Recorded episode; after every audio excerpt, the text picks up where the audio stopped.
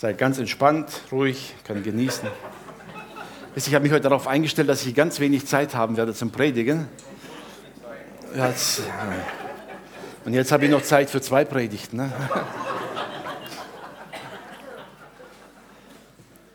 Gut, ich möchte euch mal ganz entspannt mitnehmen. Eine Situation, die man aus der Bibel zwar kennt, aber ich, ich denke mal, es wird euch ein bisschen gut tun. Das ist Apostelgeschichte 10. Eine sehr bekannte Geschichte von einem Erlebnis, das Petrus hatte mit Cornelius, einem Hauptmann der Römer. Seit der Kinderstunde kennen wir die Geschichte, oder? Petrus, ein inzwischen gestandener Diener Gottes, hat natürlich noch ein paar Ansichten, die Gott korrigieren muss. Und ich möchte da gar nicht jetzt groß darauf eingehen. Er hat ein Erlebnis und Gott spricht zu ihm.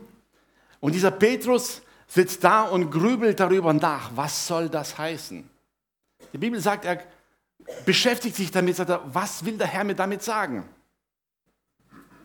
Und er, während er so nachgrübelt, kommen zwei Boten an der Tür, römische Boten, und sagen, wir suchen Petrus. Ich weiß nicht, ob ihr es vorstellen könnt, aber stellt euch die Situation vor. Zu dem Zeitpunkt war Israel unter römischer Herrschaft. Und wenn ein Römer kommt und sagt, ich suche einen Mann, dann hat das in der Regel nichts Gutes zu heißen. Das ist ungefähr so, als wenn die Polizei bei dir vor der Tür steht und sagt, ich, wir suchen den und den. In dem Moment denken wir nicht an Finderlohn oder irgendwas Positives, oder? Wir wissen sofort, irgendwas ist passiert. Der Petrus grübelt dann noch nach und dann stehen da zwei römische Personen und sagen, wir suchen den Petrus. Ist nicht unbedingt eine empfehlenswerte Situation. Aber die Bibel sagt, im gleichen Moment spricht der Heilige Geist zu Petrus, und sagt, Petrus, geh zu ihnen, ich habe sie gesandt.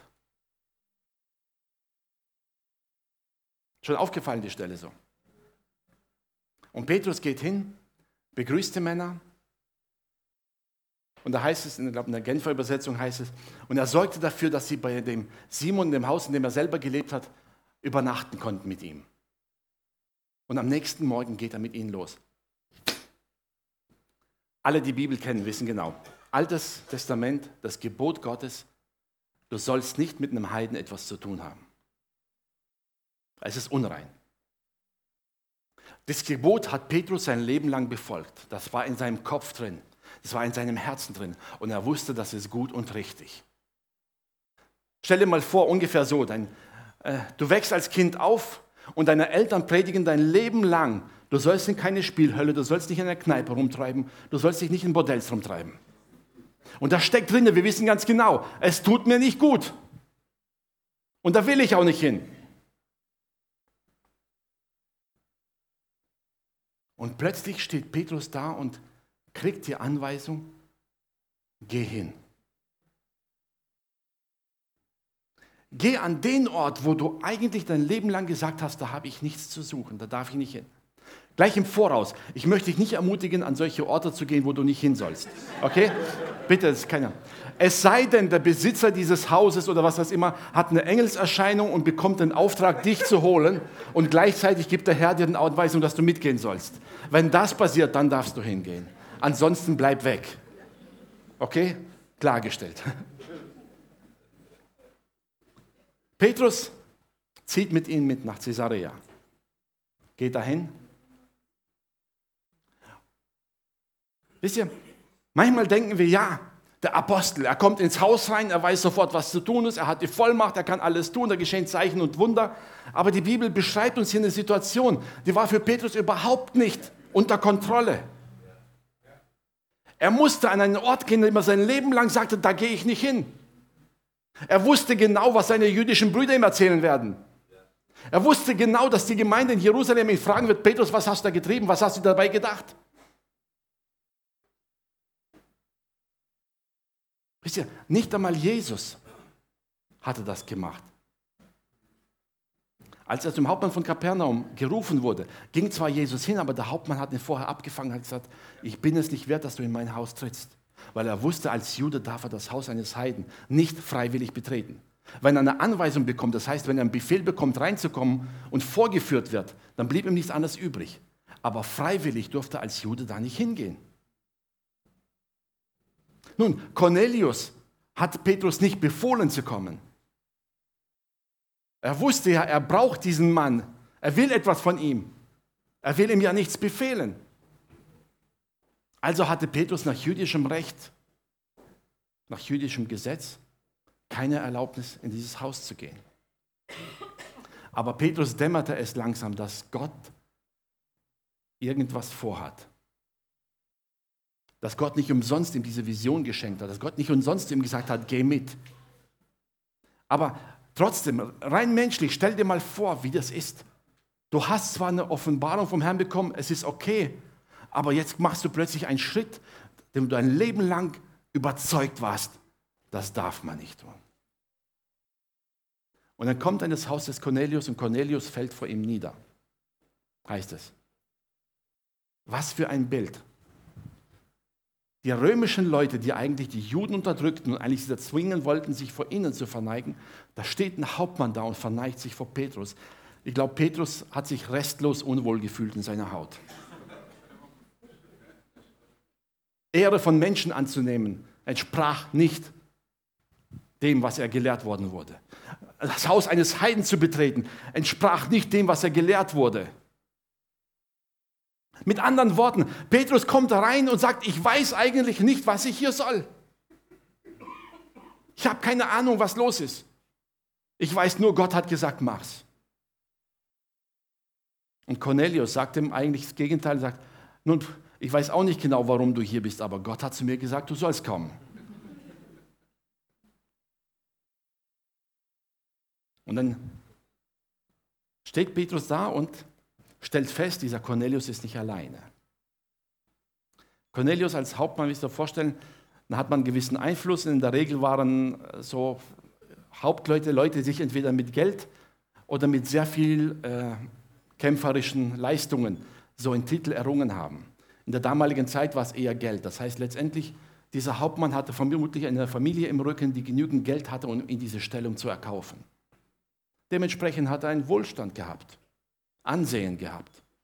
Leute, die ihn respektiert haben, warum auch immer. Fakt ist aber, die Bibel sagt, seine Knechte wussten, dass er ein gottesfürchtiger Mann ist, dass er ein frommer Mann ist, der an den Gott Israels glaubt. Sie wussten es, trotz all dem, was er hatte, trotz seiner Stellung, trotz seinem Vermögen, war er auf der Suche. Er war auf der Suche und er wusste, dass seine Familie, seine Angehörigen, seine Freunde, denen ging es nicht besser. Die kannten diese römische Kultur, die kannten die römische Götterwelten und auf gut Deutsch gesagt, die hatten die Schnauze voll von diesen unvollkommenen, verlogenen Göttern, die sie hatten. Wenn ihr, wenn ihr in der Schule wart und aufgepasst habt, kennt ihr die Geschichte. Die römischen Gottheiten, sehr viel abgeguckt bei den griechischen Gottheiten. Wisst ihr, das war alles so unvollkommen, alles sowas von durcheinander. Und ich glaube, da war ein Mann, der sagte, das kann es nicht sein. Und er lernt den Gott kennen und sagt, da gibt es einen Gott in Israel, ein Gott voller Heiligkeit, ein Gott voller Beständigkeit. Und diesen Gott hat er gesucht, von ganzem Herzen. Und Gott sieht diesen Mann. Gott sieht dieses Suchen, das Verlangen dieses Mannes und er begegnet ihm. Und er lädt einfach alle Freunde ein. Nun, müsst ihr euch vorstellen jetzt, das war nicht so wie heute. nach dem Motto hier, schicken Boten raus, wir treffen uns Sonntagmorgen um 10 Uhr zum Gottesdienst, da kommt der Petrus zum Predigen und um 12 Uhr gibt es Mittagessen. Das wäre ja einfach gewesen. Gab es damals nicht. Mit anderen Worten, erstens, die Verwandten und Freunde, was weiß ich, woher sie waren, die mussten ja teilweise erstmal anreisen. Ein paar kamen drei Tage früher, ein paar kamen vielleicht eine Stunde früher, ein paar kamen eine Stunde zu spät. Die mussten erst alle verköstigt werden, die mussten alle untergebracht werden. Es war Sitte so. Das heißt, man hatte dann viel Zeit miteinander verbracht. Und ich kann mir vorstellen, dass diese ganze Sippe da zusammensaß und sich ausgetauscht hat, sich darüber gesprochen haben und sagten, warum? Warum spricht der Herr zu mir, dass wir ausgerechnet irgendeinen Juden zu uns ins Haus holen, der uns was erzählen soll? Warum hat der Engel des Herrn nicht gleich selber gepredigt? Wäre doch wesentlich mehr Vollmacht und Glaubwürdigkeit dahinter. Aber Gott hatte einen Plan. Gott wollte seine Herrlichkeit zeigen, seine Macht erweisen.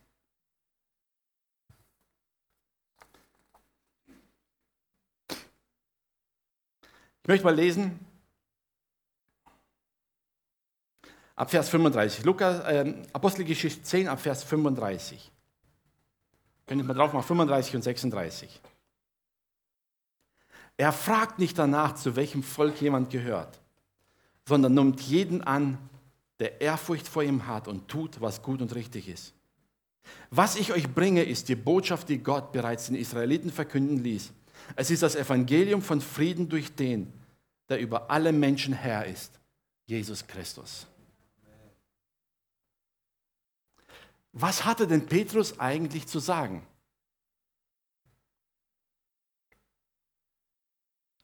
Petrus, gehen wir nochmal zum Anfang zurück. Petrus war sich eigentlich vollkommen unsicher, was er tun soll. Er wusste ja nicht, was er tun soll. Er war nicht vorbereitet, er hatte kein Konzept. Er hatte keine Vorgabe, was er sagen soll, wie er es sagen soll, nichts. Er stand einfach da und erlebte etwas, was er in seinem ganzen Leben nicht erlebt hat. Da sitzen 20, 30, 40, vielleicht 50 Heiden, meistens Römer, um ihn herum, schauen ihn erwartungsvoll an und sagen, der Engel hat uns diesen Mann angekündigt. Das muss ja praktisch wie Gott persönlich vom Himmel erscheinen. Die Haltung, die sie hatten, die Zuhörer, die drückt sich dadurch aus, wo es heißt, Cornelius fiel vor ihm nieder. Als römischer Hauptmann verneigt er sich vor einem Juden. Alle anderen würden sagen, hey, was für eine Blöße gibst du dir da eigentlich? Tickst du noch richtig? Wenn wir nicht unsere Stärke zeigen, tanzen die uns morgen auf den Köpfen. Als Hauptmann war er dafür verantwortlich, für Ruhe und Ordnung zu sorgen. Und jetzt verneigt er sich vor diesem Juden. Aber Fakt ist, sie hatten eine absolute Erwartung.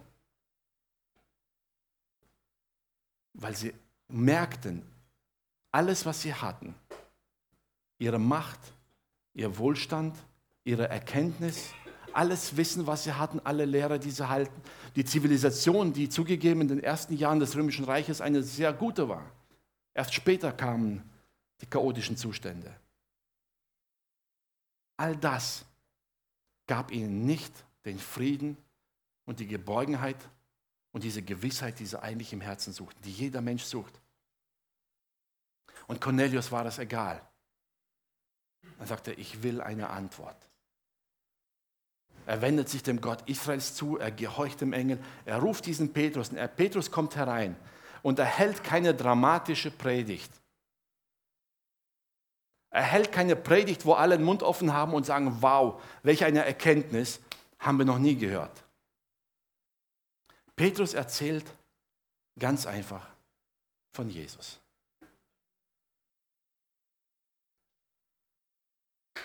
Er erzählt ihn einfach kurz und knapp. Sagte, da gibt es diesen Jesus, geboren von einer Jungfrau, aufgewachsen. Wir haben ihn erlebt. Wir haben erlebt, wie er krank geheilt. Wir haben ihn erlebt, wie er Gebundene freigesetzt hat. Wir haben ihn erlebt, wie er Dämonen wirklich ausgetrieben hat.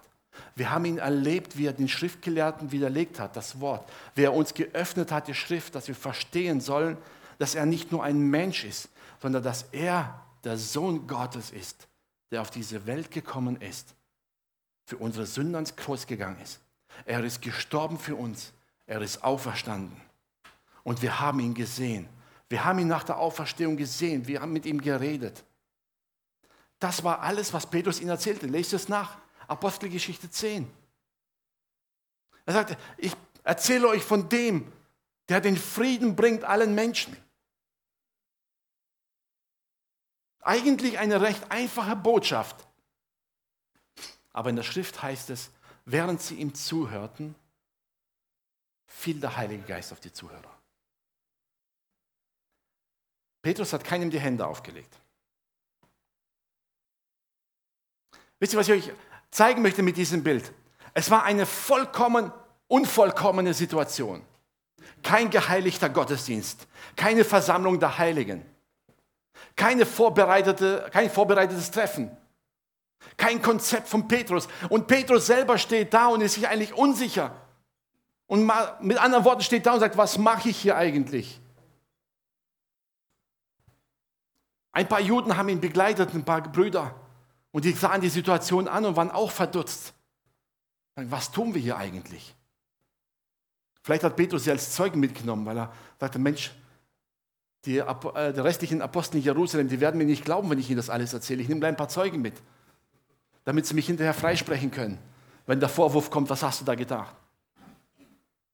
Die Bibel sagt, die Juden, die mitgegangen waren, standen genauso fassungslos da und sagten, was passiert hier eigentlich?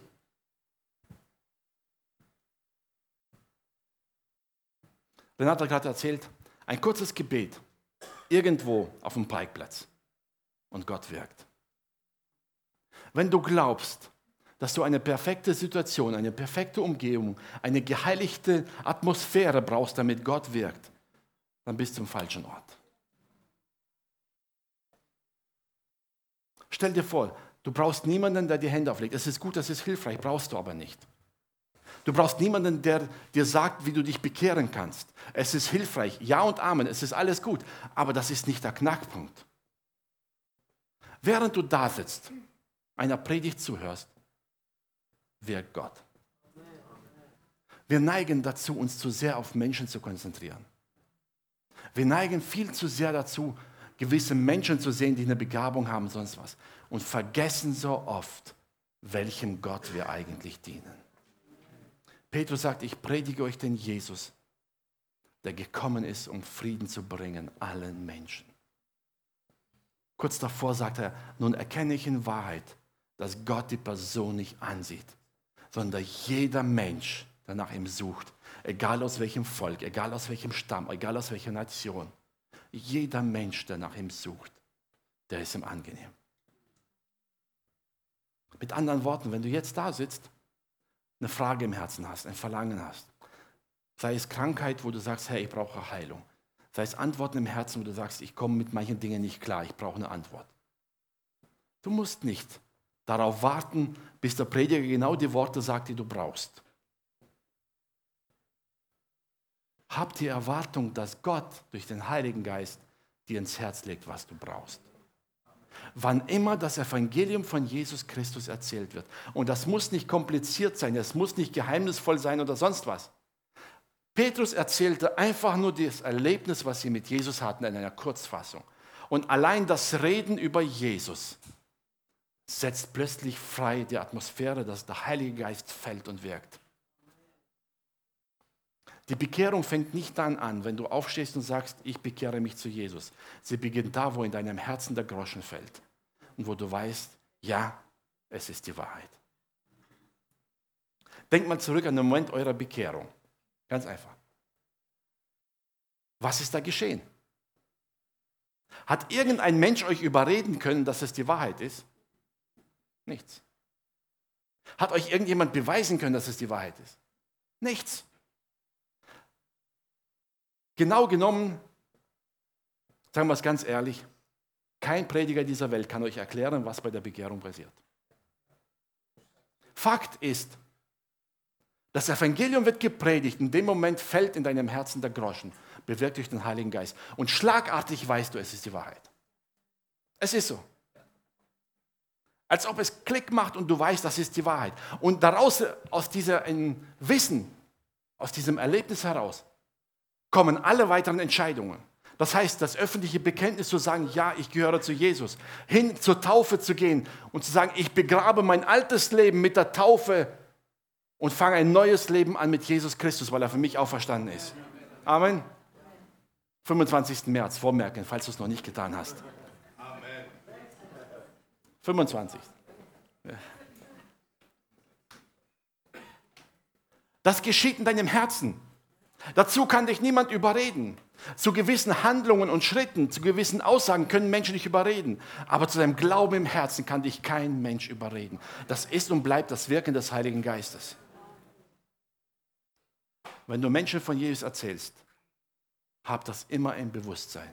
Es ist Gott, der dieses Herz bewegt. Petrus steht da in einer unvollkommenen Situation. Ich bin mir sicher, er hat sich nicht wohlgefühlt.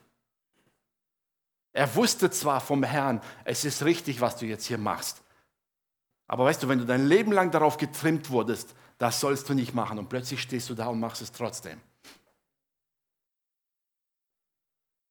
Das gab ganz schön gemischte Gefühle. Ne?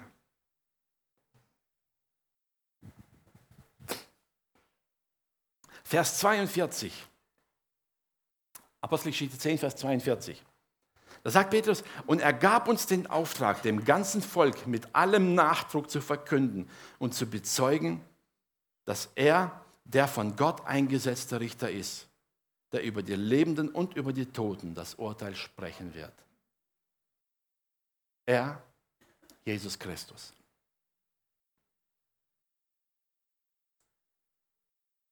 Petrus sagte, er hat uns den Auftrag gegeben, mit allem Nachdruck ihn zu verkünden und zu bezeugen. Wisst ihr, genau das hat Petrus da gemacht, nichts anderes. Er hat Jesus verkündet und bezeugt, dass er der Herr ist, dass sie ihn erlebt haben und dass sie genau wissen, das ist der Retter, der auf diese Welt gekommen ist, der die Sünden der Welt ans Kreuz getragen hat. Der alle Krankheit, alles Leid ans Kreuz genagelt hat. Vers 44, während Petrus noch über diese Dinge sprach, kam der Heilige Geist auf alle herab, die seine Botschaft hörten. Die Bibel sagt nicht, er kam auf alle herab, die es wollten oder die es erwartet haben, nichts. Die Bibel sagt, er kam auf alle herab, die da waren und die Botschaft hörten. Auf alle. Ich freue mich auf den Tag zu sehen, wenn mitten im Lobpreis hier Heilung geschehen, ohne dass irgendwas geschieht. Zu erleben, wie mitten in der Predigt, egal über was gepredigt wird, solange es nur Jesus Christus ist. Amen. Das bleibt dabei. Dass mittendrin der Herr die Antworten gibt, dass Heilung geschehen, dass Befreiung geschieht. Nicht bewirkt durch Menschen. Nicht ausgelöst, weil eine ganz bestimmte Person etwas ganz Tolles vollbracht hat. Nein, weil der Heilige Geist wirkt. Wisst ihr, wir neigen manchmal dazu, gewisse Programme zu äh, fördern. Wir wollen einen bestimmten Ablauf haben. Wir wollen bestimmt super tolle Redner haben, die was gut reden, was uns gut tut. Aber wisst ihr, so gut sie auch sein mögen, und es ist auch nicht schlecht, das Wirken des Heiligen Geistes hängt davon nicht ab. Und genau deshalb habe ich die Geschichte heute vorgelesen. Wisst ihr, ich habe sie vor ein paar Tagen mit meinen Kindern abends gelesen, da wurde mir das so bewusst. In einer vollkommen eigentlich für Petrus unrealen Situation. Etwas, was er nie geplant hätte, nie gemacht hätte. Ja, in einer Situation, wo Petrus sich sogar vermutlich sehr unwohl gefühlt hat. Da wirkt der Heilige Geist auf eine übernatürliche Art und Weise, wie er es kaum vorstellen kann. Egal in welcher Situation du selber steckst. Ich bitte dich daran zu denken, wenn du Jesus Christus bekennst, wirkt der Heilige Geist. Die Reaktionen können unterschiedlich sein. Kommen wir gleich noch dazu. Aber der Herr wirkt. Wir kennen die Geschichte weiter. Petrus und die Juden stehen da total fassungslos, aber Petrus wusste zumindest, was zu tun ist. Da sagt er, wenn Gott ihnen den Heiligen Geist gibt, wie auch uns, sagt er, welches Recht haben wir ihnen, die Taufe zu verwehren? Also nochmal Taufe am 25. Ja, nicht vergessen. Und er blieb bei ihnen, predigte, erzählte von Jesus, lehrte und ließ sie taufen. Es war der nächste Schritt. Aber wisst ihr, es war nur der, die Reaktion des Menschen auf das, was Gott im Herzen getan hat. Wenn du irgendwelche Handlungen vollziehst, weil Menschen dich dazu überreden, dann lass es. Es bringt nichts. Lass dich nicht überreden zu einer Taufe. Lass dich nicht überreden zu irgendeiner Aussage. Es muss in deinen Herzen der Groschen fallen. Und dann wird alles andere ganz klar eine Folge sein von dem. Apostelgeschichte 3. Nein, Apostelgeschichte 2, Vers 37. 2, Vers 37. Da heißt es, ich möchte euch mal was gegenüberstellen. Da heißt es, als sie das hörten, Da ging es ihnen durchs Herz, nur mal so weit. Und dann nehmen wir Apostelgeschichte 5, Vers 33. Apostelgeschichte 5, Vers 33. Da kommt der ähnliche Satz. Also hier heißt es, sie ergrimmten, in der Genfer Übersetzung heißt es, als sie das hörten, ging es ihnen durchs Herz. Die gleiche Formulierung. Hier heißt es, da ergrimmten sie, als sie es hörten. Das ist Elberfelder, okay. Äh, ja, bleibt Genfer habt ihr nicht dran. Okay.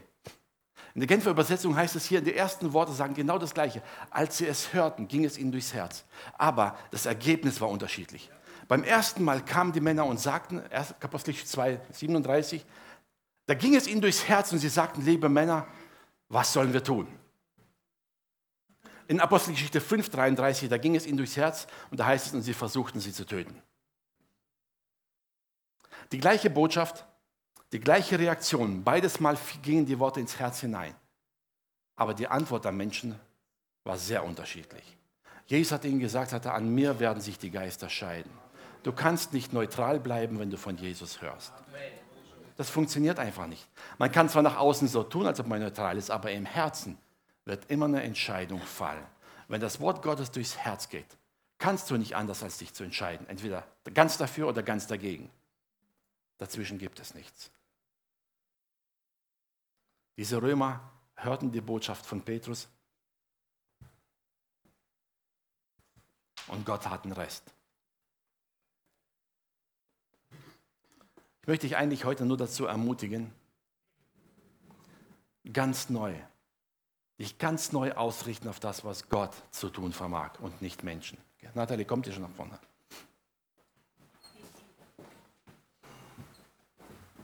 Ich weiß, wenn wir in Situationen stecken, wo es uns schwerfällt, wenn wir Krisen haben, wenn wir Not haben, da brauchen wir die Hilfe. Und die Bibel sagt uns Ja und Amen. Wir sollen einander helfen, wir sollen einander unterstützen. Wir sollen füreinander da sein. Jakobus schreibt, wenn jemand krank ist, ruf an den Ältesten, sollen für ihn, in Salben für ihn beten. Ja und Amen. In allen Notensituationen, wo es uns schwerfällt, brauchen wir jemanden, der an unserer Seite ist und der uns hilft. Aber unser Leben besteht nicht nur aus Notsituationen, auch wenn es uns manchmal so vorkommt. Aber es ist nicht so. Da gibt es ganz viele Zeiten dazwischen, wo es uns gut geht. Und da neigen wir manchmal dazu, uns auf unsere eigene Kraft zu verlassen. Wir neigen dazu, uns im Dienst oder was immer wir auch tun, sei es im Hauskreis, beim Lehren, beim Lobpreis machen, sei es, wenn wir mit Menschen über Jesus reden. Wir neigen dazu, immer darauf aufzubauen, ja, wenn ich es richtig gut oder perfekt mache, dann bekehrt er sich. Wenn ich es nicht perfekt mache, dann könnte es sein, dass er nicht bekehrt und dann bin ich schuld. Das ist Unsinn. Ich möchte mit dieser Predigt heute und der Geschichte von Petrus Mut machen. Dich ganz neu darauf zu besinnen, glaub mir, wenn Gott dich in eine Situation hineinstellt, wo du von Jesus erzählen kannst, da wusste er schon vorher, dass du unvollkommen bist. Soll jetzt nicht äh, erniedrigend sein, sondern weißt du, Gott weiß, du bist unvollkommen. Wenn Gott einen vollkommenen Menschen in dieser Situation gebraucht hätte, dann hätte er einen Engel geschickt in Gestalt eines Menschen. Egal, wen er dahin geschickt hätte in die Situation, jeder Mensch wäre unvollkommen. Gott wusste, dass er in diesem Moment nichts anderes braucht als dein Zeugnis. Das Wirken überlass ruhig dem Herrn.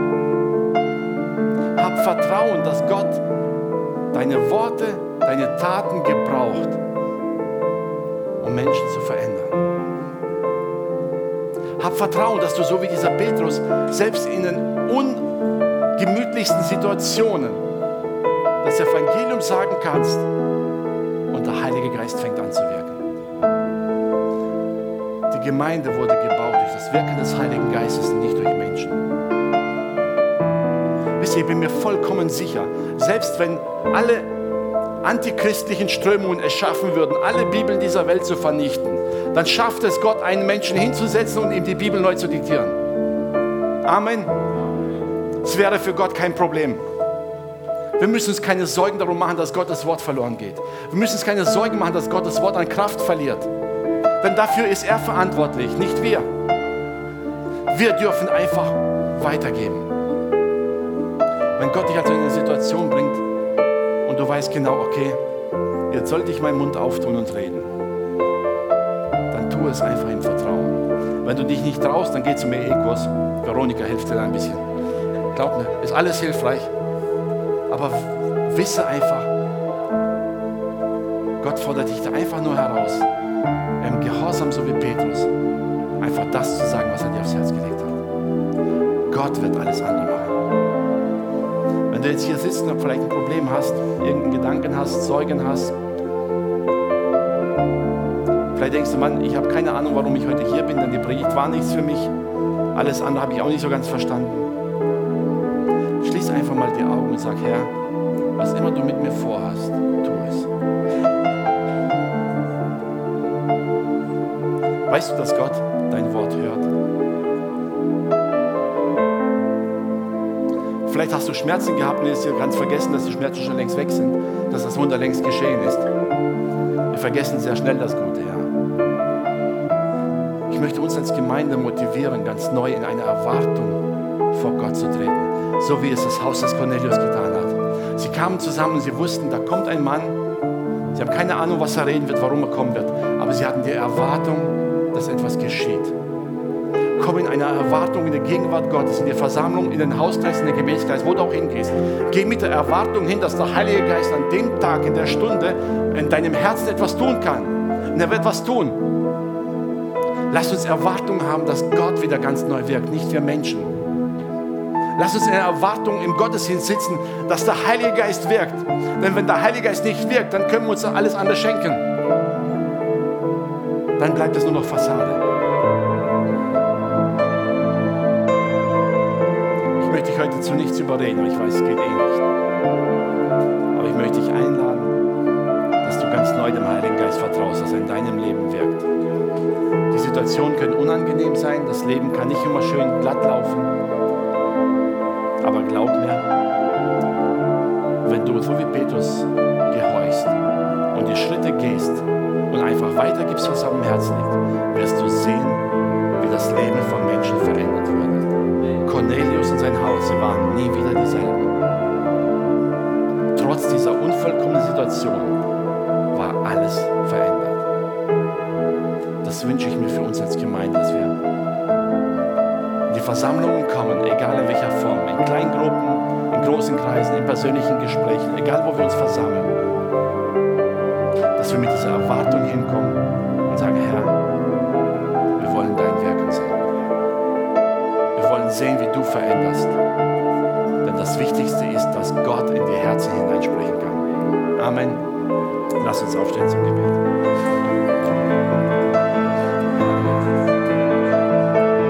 Herr, ich danke dir, dass du jetzt hier bist durch deinen Geist, Herr.